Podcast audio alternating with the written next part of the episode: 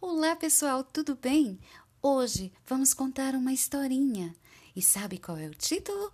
Meninos de Todas as Cores, de Luísa Soares. Era uma vez um menino branco chamado Miguel que vivia numa terra de meninos brancos e dizia: É bom ser branco, porque é branco o açúcar tão doce, porque é branco o leite tão saboroso, porque é branca a neve tão linda. Mas, certo dia, o menino partiu numa grande viagem e chegou a uma terra onde todos os meninos eram amarelos. Arranjou uma amiga chamada Flor de Lótus, que, como todos os meninos amarelos, dizia: É bom ser amarelo, porque é amarelo o sol, é amarelo o girassol mais a areia da praia. O menino branco meteu-se num barco para continuar a sua viagem e parou numa terra onde todos os meninos são pretos.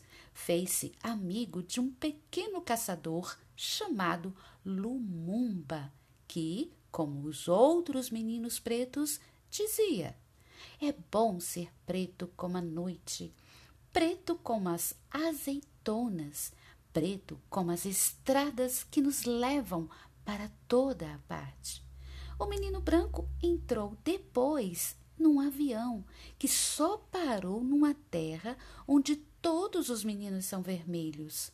Escolheu para brincar aos índios o menino chamado Pena de Águia. E o menino vermelho dizia: é bom ser vermelho, da cor das fogueiras, da cor das cerejas e da cor do sangue bem encarnado. O menino branco foi correndo o mundo até uma terra onde todos os meninos são castanhos. Aí fazia corridas de camelo com um menino chamado Ali Babá, que dizia: É bom ser castanho, como a terra do chão, os troncos das árvores. É tão bom ser castanho como um chocolate.